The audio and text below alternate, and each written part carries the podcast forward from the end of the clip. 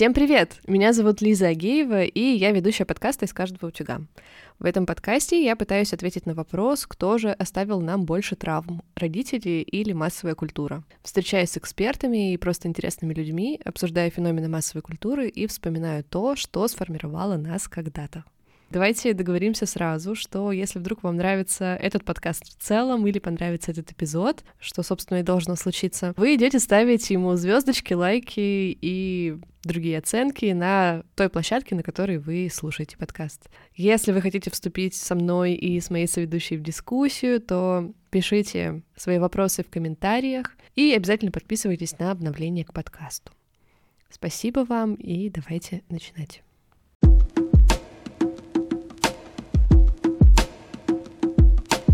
Сегодня я снова не одна в студии, и если вы слушали предыдущий эпизод, то мою гостью сегодняшнюю вы уже знаете, ну, по крайней мере, по голосу точно. Угадай, кто. Сейчас вы ставите на паузу и пишите в комментариях. Три варианта. И сегодня в студии со мной Настя Янушевич снова очень чему этому рада. Привет! Настя — специалист по связям с общественностью, креативный продюсер, без пяти минут историк. Настя, привет! Привет! Еще раз здравствуйте. И снова здравствуйте.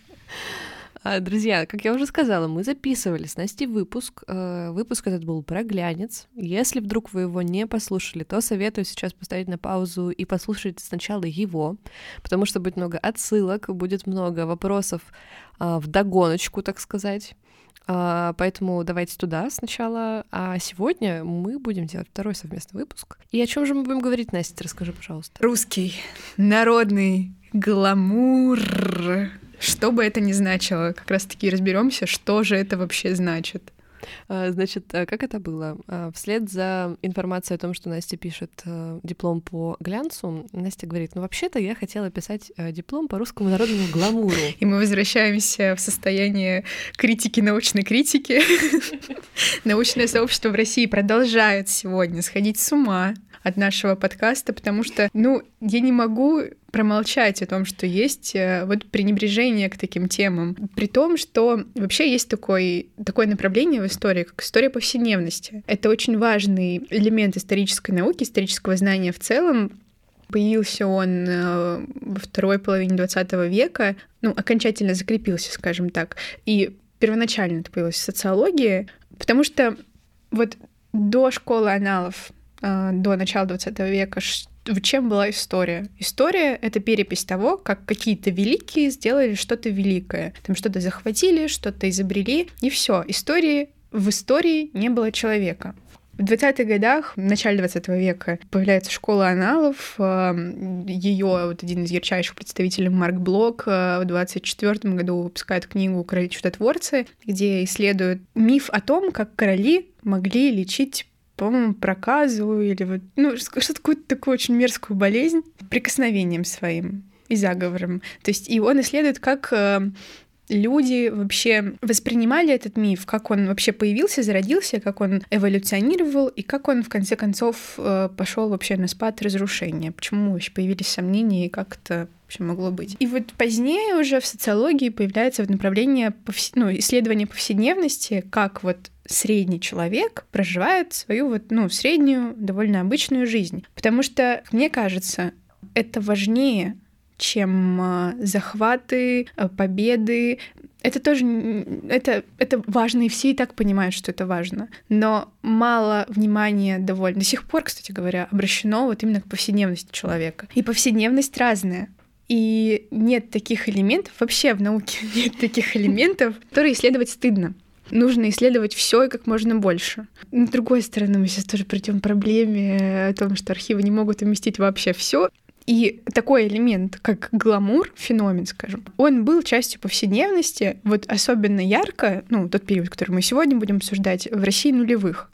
Очень такой важный феномен вообще в попытке понять, проанализировать нулевые в России, что это было. И, к сожалению, вообще ко всем темам, которые касаются вот культуры или около того, в научном сообществе есть э, такое пренебрежение. То есть, ну, это какой-то бред. Вот особенно сегодня, ну, историк современной России говорит о современной России. Да, но тут важно, Настя, я тебе хочу сказать, что тебе нужно было просто поступить на кафедру культурологии, и тогда бы и тогда бы ты могла писать э, ну, научные работы о культуре повседневности. Это верно, но изучать эти явления нужно не только с позиции методологии, культурологии, искусствоведения. Вот мой месседж преимущественно об этом. Историки тоже должны изучать это, потому что на эти процессы, на культурные процессы влияет социополитическая ситуация, какие-то другие процессы. Почему мы можем исследовать вообще историю аптек и фармацевтики в России, но почему мы не можем исследовать гламур? Почему мы исследуем проституцию и наркоманию, то есть какие-то вообще девиантные формы поведения в той или иной стране в тот или иной промежуток времени, но почему мы не можем исследовать гламур? Ну, или глянец тот же самый.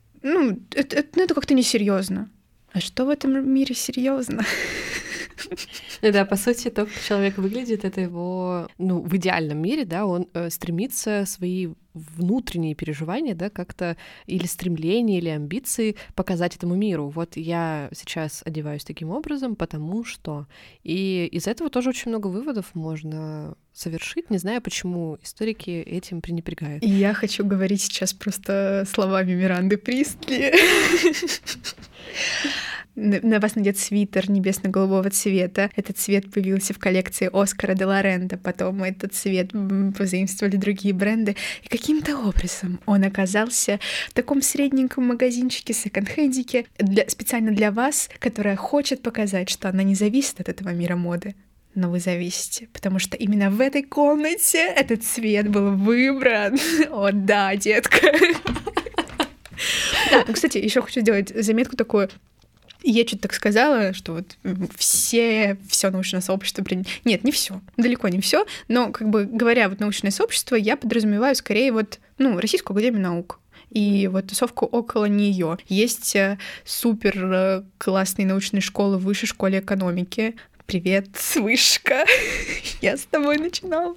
Где есть и визуальные исследования, и ну, какие-то различные направления очень интересные. Чего лишены мы, стандартные студенты стандартных государственных вузов. Короче, друзья, гламур максимально важная тема. Вот, вот вы жить без нее э, абсолютно не сможете. Не дышать, не пить, а, не ходить. Именно поэтому вам сто процентов нужно послушать этот разговор. И начинаем мы, как и в прошлый раз, с вопросов.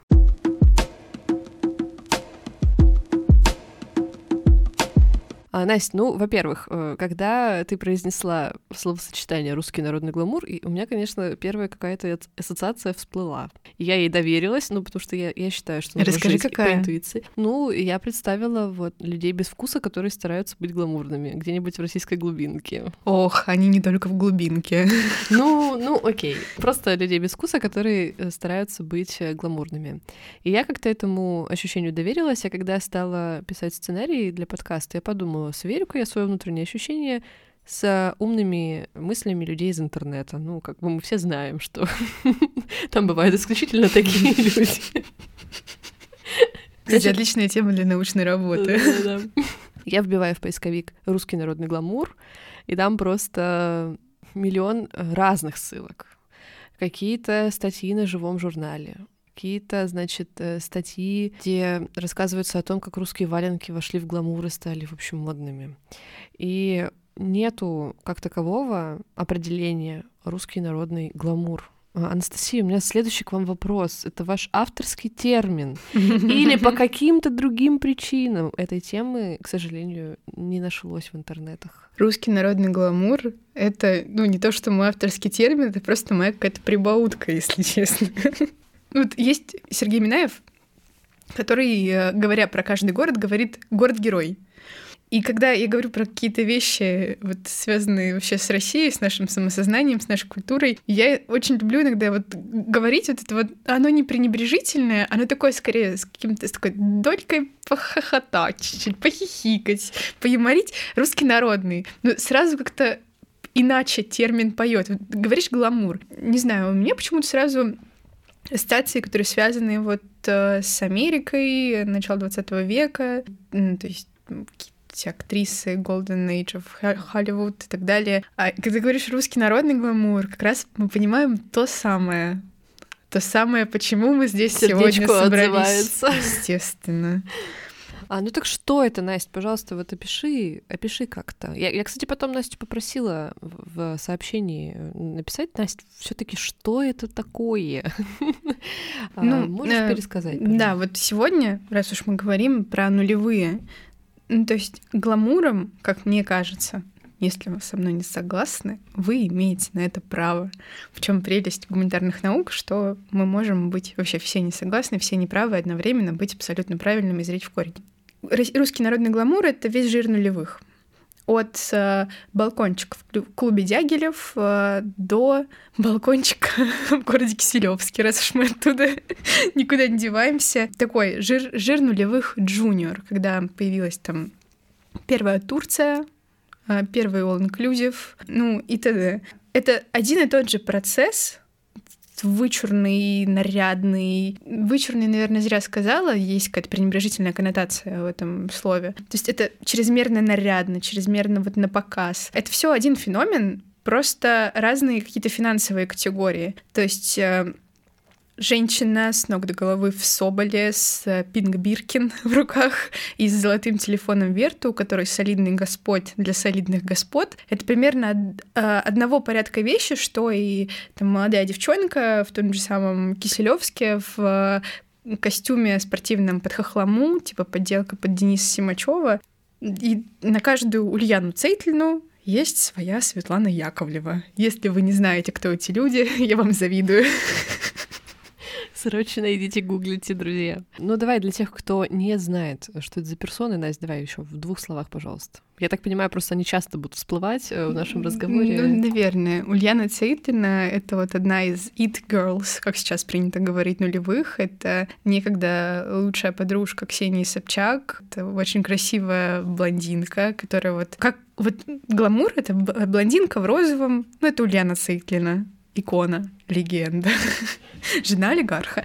А, а Светлана Яковлева — это такой мем-трэш-персонаж, эм, по-моему, на каком-то канале типа Ю или Муз ТВ было какое-то телешоу. То есть это девушка, которая, естественно, не живет той жизнью, которой хочется казаться. У нее там нет зубов, что-то еще, но она в каких-то мехах, в стразах и говорит о том, что она живет на Рублевке, на Барвихе, у нее там вот все в шоколаде. То есть такие две блондинки в шоколаде, но полярно разные. Uh, Ульяна Цейтлина в настоящем шоколаде, Светлана ну, в чем-то коричневом. Светлана, ну, Помнишь, э, помнишь, было шоу на реалити-шоу на дома... Нет, не реалити-шоу, камеди-шоу на домашнем.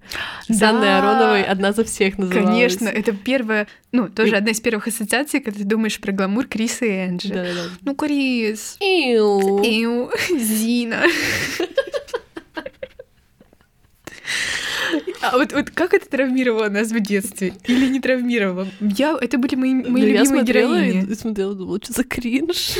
А я наоборот, вот это вот это была моя любимая история вот из да. всех вот этих вот разных историй. Потому что они были такие смешные. Ну, опять же, они такие, типа, добрые, такие глупенькие, такие в своем вот это все. И Зина, я не знаю, 500 евро это много или мало? Чучундры, конечно, мало, давай. Ну, ну, чучундры, ну тупые. Ну, американцы, ну тупые. Э, Еще были персонажи из нашей Раши, эти бомжи с Рублевки, которые, э, ну, донашивали, так сказать. А была Алочка из универа. Да, вот она тоже, да, наверное, Кстати, представительница. И, и я ассоциирую так, вот особенно в каких-то первых сезонах, когда там Сослопаров. Почему я вообще помню сюжет? Это, кстати, к слову о травме из детства. Суслопаров, я не буду с тобой встречаться, пока не подаришь мне Верту. И ты сидишь перед телевизором. Что такое Верту?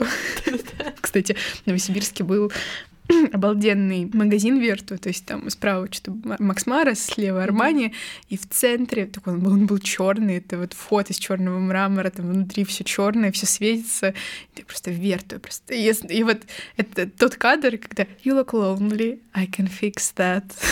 и вот это к, к моменту про сумку Селин, мама, мне нужен Верту. Зачем? Кто его знает? На меньшее не согласны.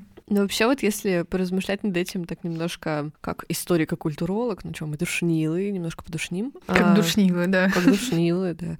Почему такое могло возникнуть? Мне кажется, все достаточно просто объяснимо. Mm-hmm. Уровень жизни был одним, потом резко стал, резко, ну, стало много денег, э, открылся западный да. поток, так сказать. Абсолютно. А, и люди, у которых, ну, банально, ну, у них и не могло быть этого вкуса, а откуда он у них возьмется? Так тут еще вот вопрос как раз-таки слом системы.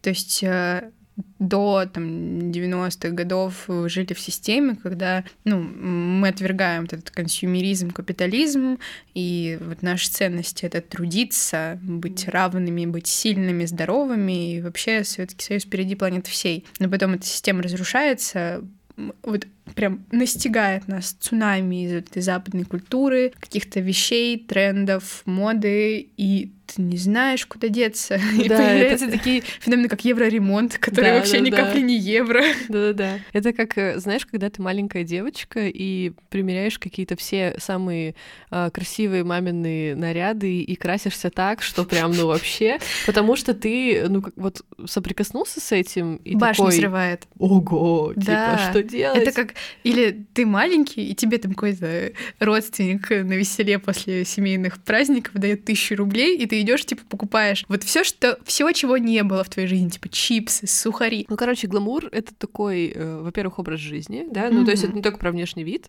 потому что за Аллочкой и чучундрами стоит реальный mindset, сто процентов. И, ну, получилось-то все так, потому что, ну, массово людям реально сорвало башню. И, ну, как бы вот, вот эти вот первые несколько... Да, это такой неумелый консюмеризм. Вот это вот первое десятилетие, я не знаю, ты как ты лучше раз э, разбираешься в этой прекрасной mm-hmm. теме, э, скажешь мне, что это был за период по длительности? Ну вот это был такой... Ну как будто до 2008 года, вот до первого кризиса. Я, честно говоря, плохо помню, поэтому мне сложно вспомнить это как-то из своих ощущений.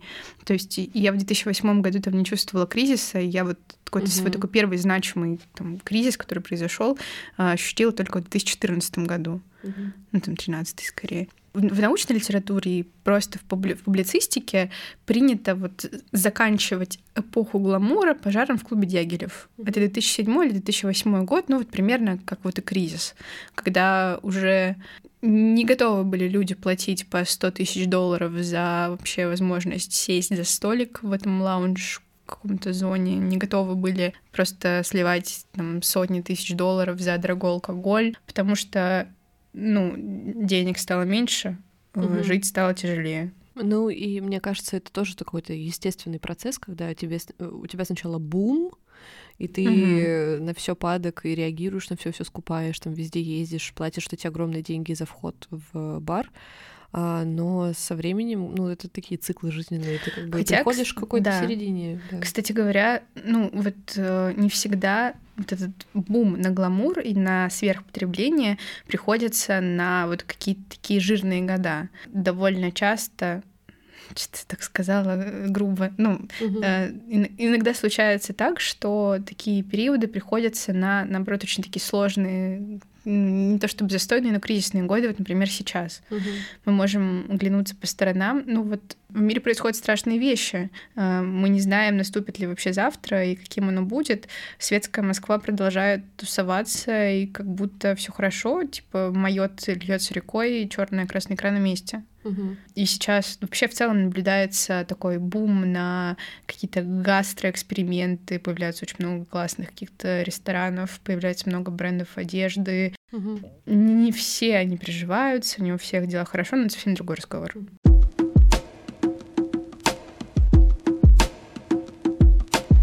Мы сейчас говорили в общем о явлении, а, о том, почему оно случилось, ты можешь вот конкретизировать до какого-то а портрета целевой аудитории. Ну, мы тут сидим такие два человека из мира digital, так или иначе сталкиваемся с э, анализом целевой аудитории.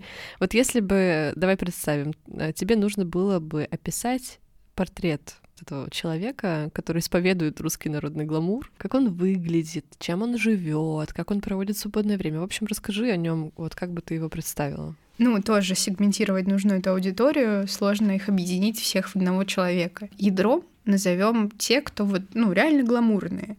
То есть это девушка, возможно, женщина, от 20 до 35 лет, ну, то есть такая характеристика довольно широкая, у нее пассивный доход выше среднего, сильно выше среднего. То есть это либо тоже какое-то там, не знаю, наследство, и там родители могут помогать э, организовывать такую жизнь, а, либо это богатый очень муж, который занимается каким-то бизнесом. У этой девушки нет какой-то постоянной вот работы, то есть ее работа — это выходить в свет, э, наряжаться, ходить в салон красоты. То есть э, ее расписание — это следить за собой, наслаждаться этой жизнью, там обедать с подружками в кафе и там вечером выходить в клуб. Если же она не замужняя, ну, как бы там, знакомиться mm-hmm. с кем-то. Вторая целевая аудитория, ну, то есть второй сегмент — это молодые девушки, которые хотят этой жизни. То есть, опять же, они читают глянец, возможно. Причем а, не с точки зрения там интересно, там, что модно, интересно, какая фотография, интересно, как они там заверстали какой-то сюжет, а с точки зрения там, где тусуется Абрамович, потому что в глянце нулевых как бы в конце всегда вот были такие светские репортажи ну, то есть там фотографии. С не получается.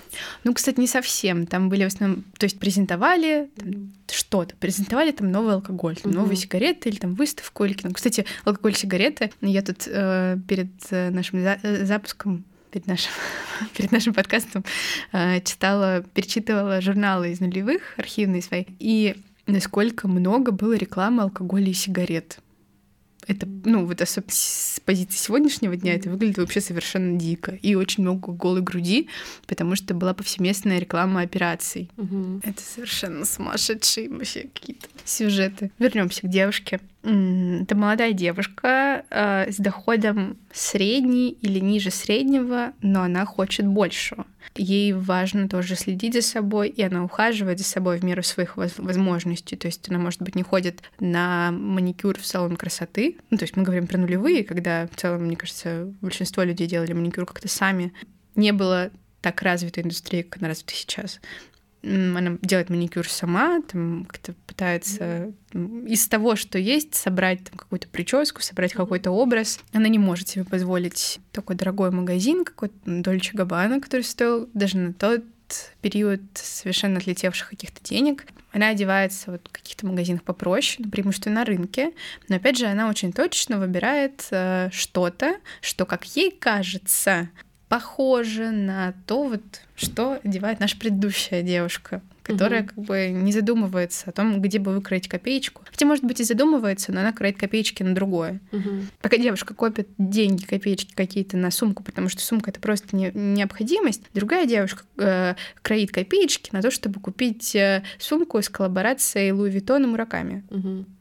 По сути, они делают одно и то же, но в разных ценовых, опять же, категориях. И вот эта девушка вторая, которая более низким доходом, которая стремится, назовем так, мечтатель. У нее цель попасть туда, попасть в то общество, где тусуется вот девушка номер один. И, может быть, ее не везде пропускают, но она находит какие-то альтернативы. То есть она идет не в Дягилев, а в какой-то клуб попроще. Угу. И ей очень тоже важно найти какое-то сильное плечо, которое там будет поддерживать. И вот это, как у Алочки из универа, вот эта голубая мечта, Саша, сын олигарха, обратит на нее внимание и заживет. Ну, то есть этому периоду и явлению еще присуще очень сильное гендерное распределение ролей между ну, как женщиной будто, и мужчиной. Да, все-таки это действительно так. Образ женщины вот абсолютно феминный, угу. абсолютно вот. Хотя тоже сложно назвать этих девушек мягкими. Угу. Они нам всем дадут Вору еще как. Это такая немножко хамоватость, э, из-за чего, которая выдает их реальное происхождение или... Я думаю, что сложно говорить э, вот однозначно обо всех, потому что, мне кажется, эти люди все очень разные. То есть хамоватость, которая выдает какое-то реальное происхождение, то есть ну, так называемый ньюмани, это mm-hmm. вот какие-то первые деньги, которые появились, ну, и вот какая-то mm-hmm. дерзость, э, связанная с этим, которая потом со временем, она, естественно, как-то становилась мягче, потому что появлялись какие-то нормы поведения в светском обществе, вообще ты учишься общаться с персоналом, вообще едешь куда-то за границу впервые, смотришь на то, как общаются там люди, mm-hmm там между собой, вообще взаимодействуя там с разными какими-то mm-hmm. в разных ситуациях с разными людьми.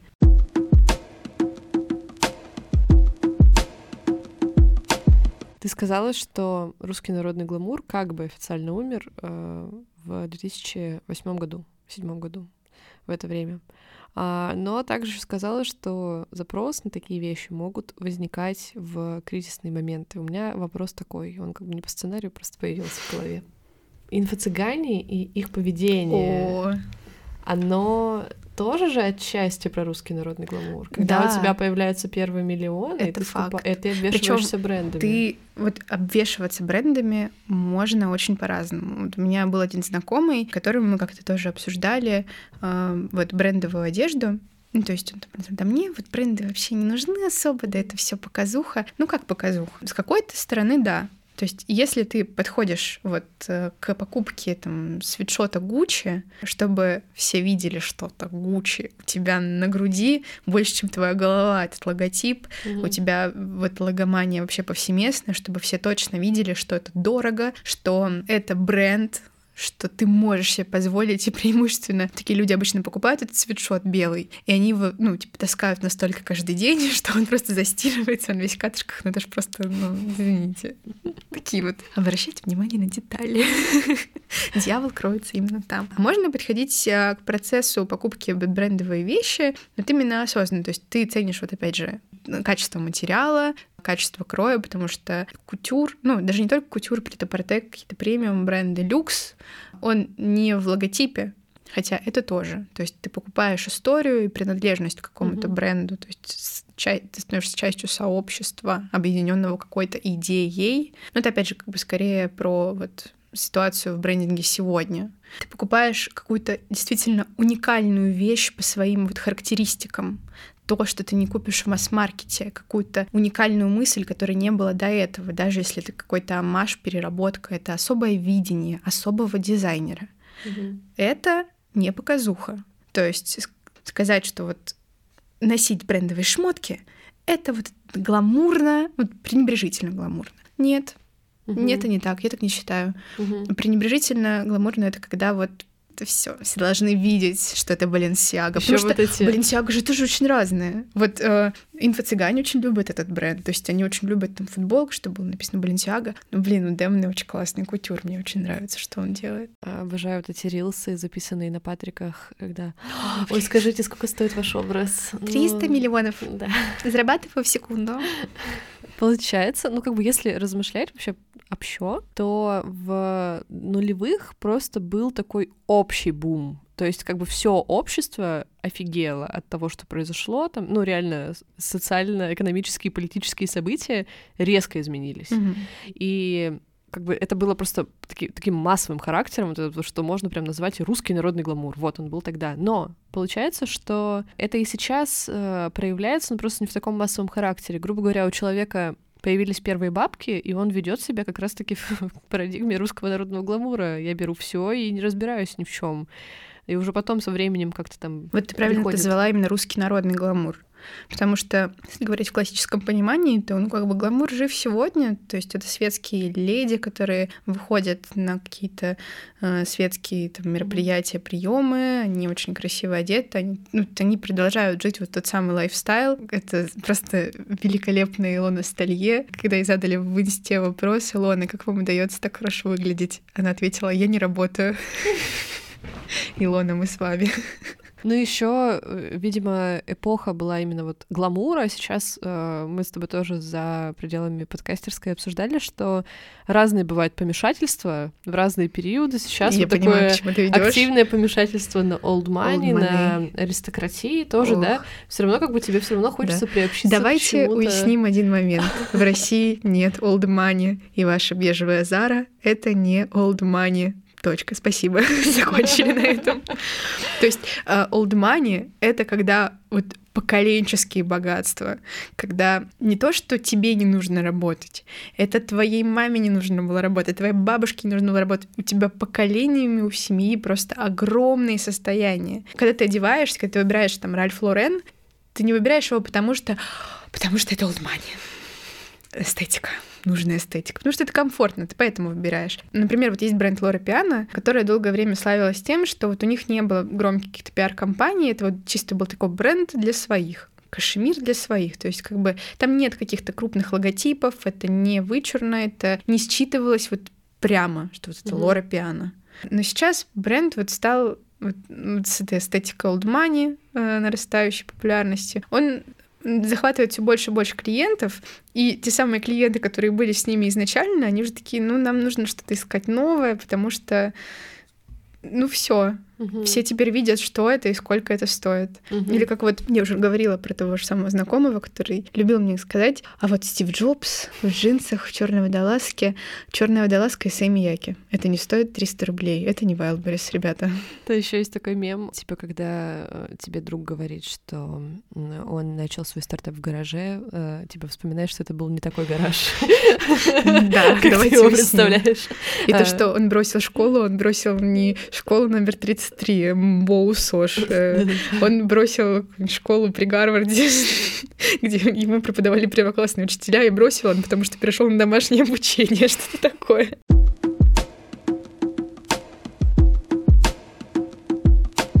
Настя, вот мы обсуждали в прошлом выпуске глянец, и ты тогда сказала, что на широкие массы он не оказал прям такого масштабного влияния. Но вот э, в контексте этой темы русского народного гламура можно найти какие-то пересечения влияния, последствия? Как да, ты думаешь? Да, конечно, это взаимное влияние было.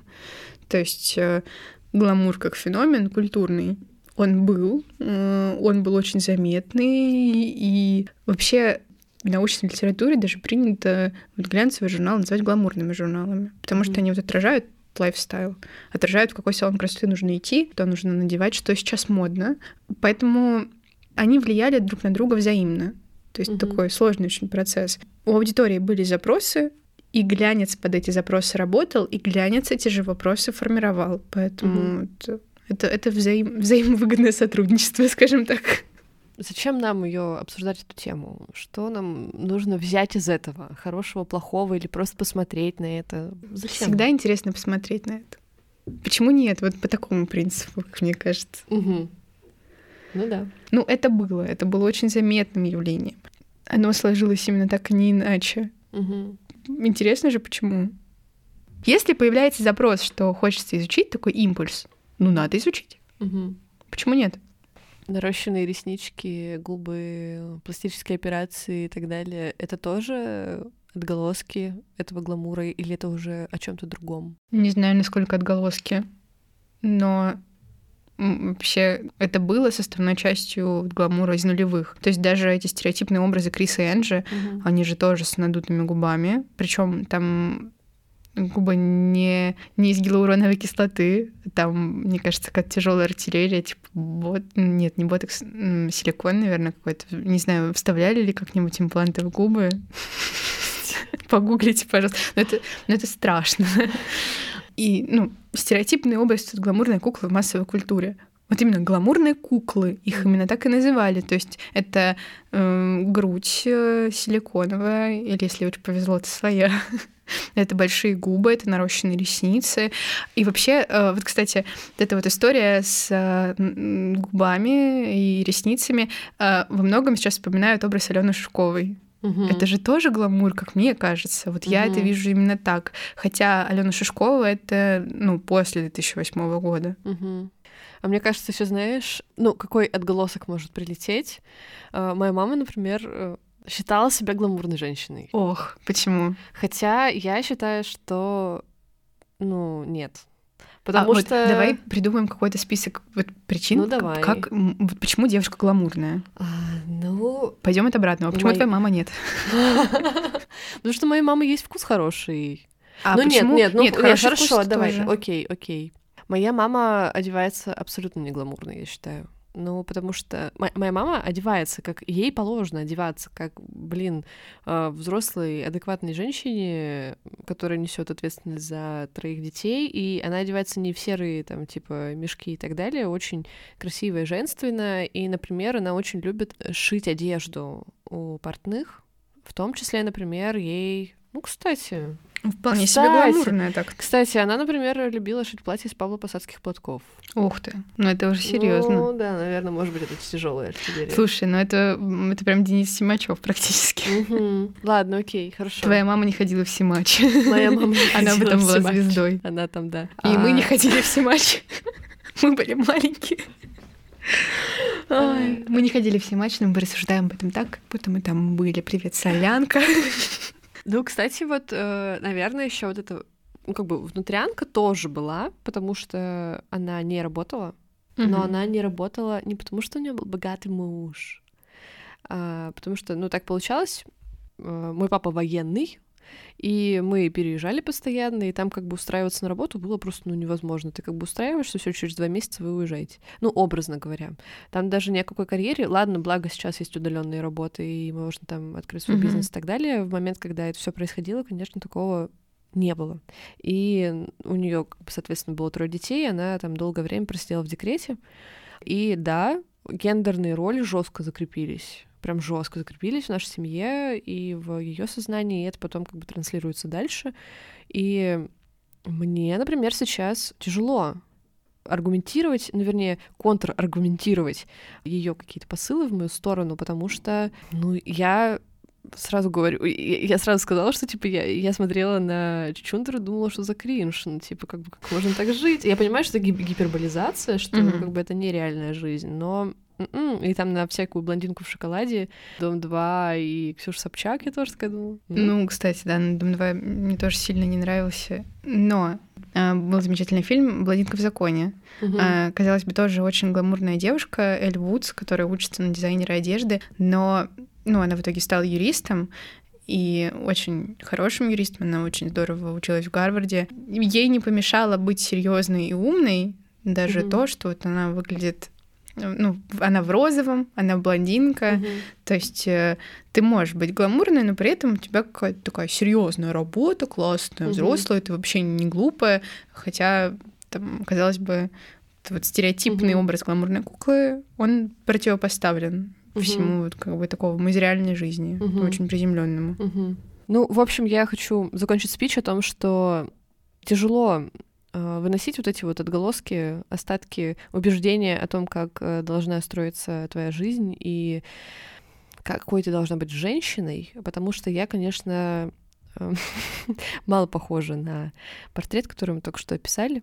И мне кажется, что прикольно исследовать э, этот момент, да и вообще все, все исследовать, в любую тему, которую, о которой будет здесь выпуск когда-либо, вот с точки зрения, что нам прилетело от этого, с чем нам приходится сейчас жить, и понимать, почему нам это прилетает до сих пор. Да, и очень часто вот кажется, что эта темка такая, ну, неважная, ну, Мгм. чё-то не очень-то повлияло. Ты начинаешь это раскапывать и обнаруживаешь очень много интересной грани, м, под которыми можно смотреть на ту или иную проблему. И это очень классно, вот особенно если вы вдруг пишете курсовые работы, научные статьи, нужно не бояться и брать эти темы в оборот и Мгм. развивать их. Это развивает науку и Мгм. делать науку не скучной. И помогает нам. Писать подкасты и смеяться за кадром. Э, Ладно, друзья, на этом э, наш э, разговор подходит к концу. Э, спасибо вам, что вы нас слушаете. Настя, спасибо, что пришла снова. Спасибо, что меня снова пригласили. Это так здорово. Если вам понравился этот выпуск, э, так же, как и мне, э, можете поставить э, оценку этому подкасту, подписаться на него, оставить комментарий. Можете подписаться на социальные сети, они будут в описании к подкасту. Мне очень важно получать вашу обратную связь, обмениваться этими энергиями и, ну, как бы мотивировать себя на создание новых выпусков. С вами была Лиза Агеева. И Настя Инушевич. И Настя Инушевич. Такие мы драма Квин. До встречи в следующих выпусках и пока-пока.